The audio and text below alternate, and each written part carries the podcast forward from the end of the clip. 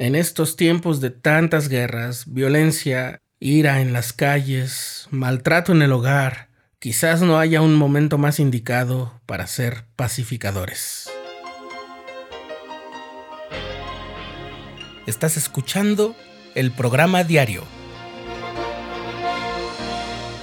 presentado por el canal de los santos de la Iglesia de Jesucristo de los Santos de los Últimos Días.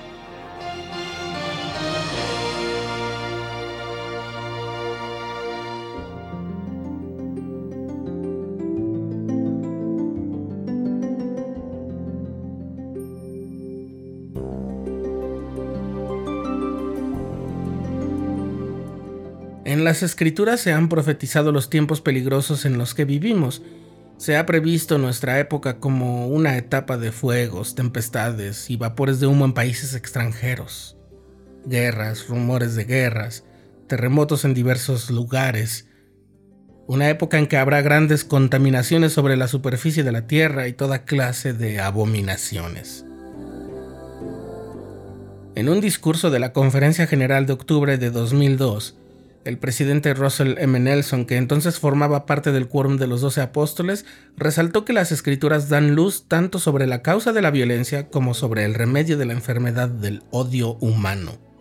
El presidente Nelson citó al rey Benjamín en el libro de Mormón cuando dijo que el hombre natural es enemigo de Dios y lo ha sido desde la caída de Adán, y lo será para siempre jamás a menos que se someta al influjo del Santo Espíritu y se despoje del hombre natural y se haga santo por la expiación de Cristo. La paz prevalece, dijo el presidente Nelson, solo si se sustituye esa inclinación natural a contender con la autodeterminación de vivir a un nivel más elevado. El Salvador se refiere a eso cuando nos hace la promesa, Bienaventurados los pacificadores, porque ellos serán llamados hijos de Dios. Una de las razones por las que las enseñanzas de Cristo han trascendido su tiempo y han sido tan valoradas incluso por quienes no creen en Él como Hijo de Dios, es el enfoque que sus enseñanzas tenían en cuanto a la convivencia. Jesús enseñó a las personas el modo de vivir unas con otras.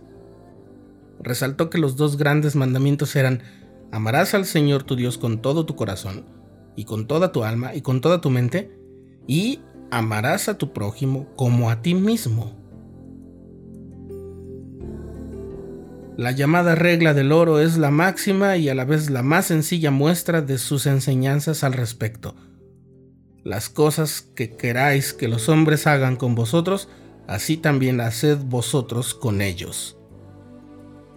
El presidente Nelson dijo en aquel discurso que la regla de oro es el código ético del reino de Dios. Prohíbe que una persona se inmiscuya en los derechos de otra ese concepto de tratar a los demás como nos gustaría que nos trataran a nosotros es fácil de comprender y lleva implícitos los valiosos atributos de cada hijo e hija de Dios.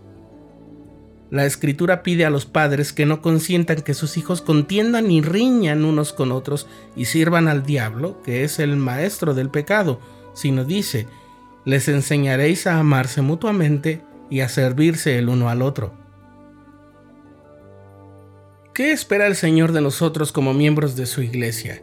En una revelación que recibió el profeta José Smith en junio de 1834 y que hoy es la sección 105 de Doctrina y Convenios, el Señor dice lo siguiente. De nuevo os digo, proponed la paz, no solamente a la gente que os ha afligido, sino a todos, e izad un estandarte de paz, y proclamad la paz hasta los extremos de la tierra Proponed la paz a los que os han afligido conforme a la voz del Espíritu que esté en vosotros, y todas las cosas obrarán juntamente para vuestro bienestar. Por tanto, sed fieles, y he aquí, mirad, estoy con vosotros hasta el fin. Debemos seguir lo que contribuye a la paz, ser pacificadores y vivir en paz, como matrimonios, como familias, como vecinos, vivir la regla de oro y predicar el Evangelio. Sí, predicar el Evangelio es una forma muy eficaz de promover la paz porque requiere que llevemos vidas que sean consistentes con las enseñanzas que compartimos. Al llevar el amor divino y las doctrinas reveladas de la religión restaurada a nuestros vecinos y amigos, también debemos estar al servicio de ellos en la medida de nuestras posibilidades y oportunidades. La nuestra es la causa celestial del Señor. La nuestra es la causa de la gloria eterna para todo el género humano, y en calidad de pacificadores seremos llamados los hijos de Dios.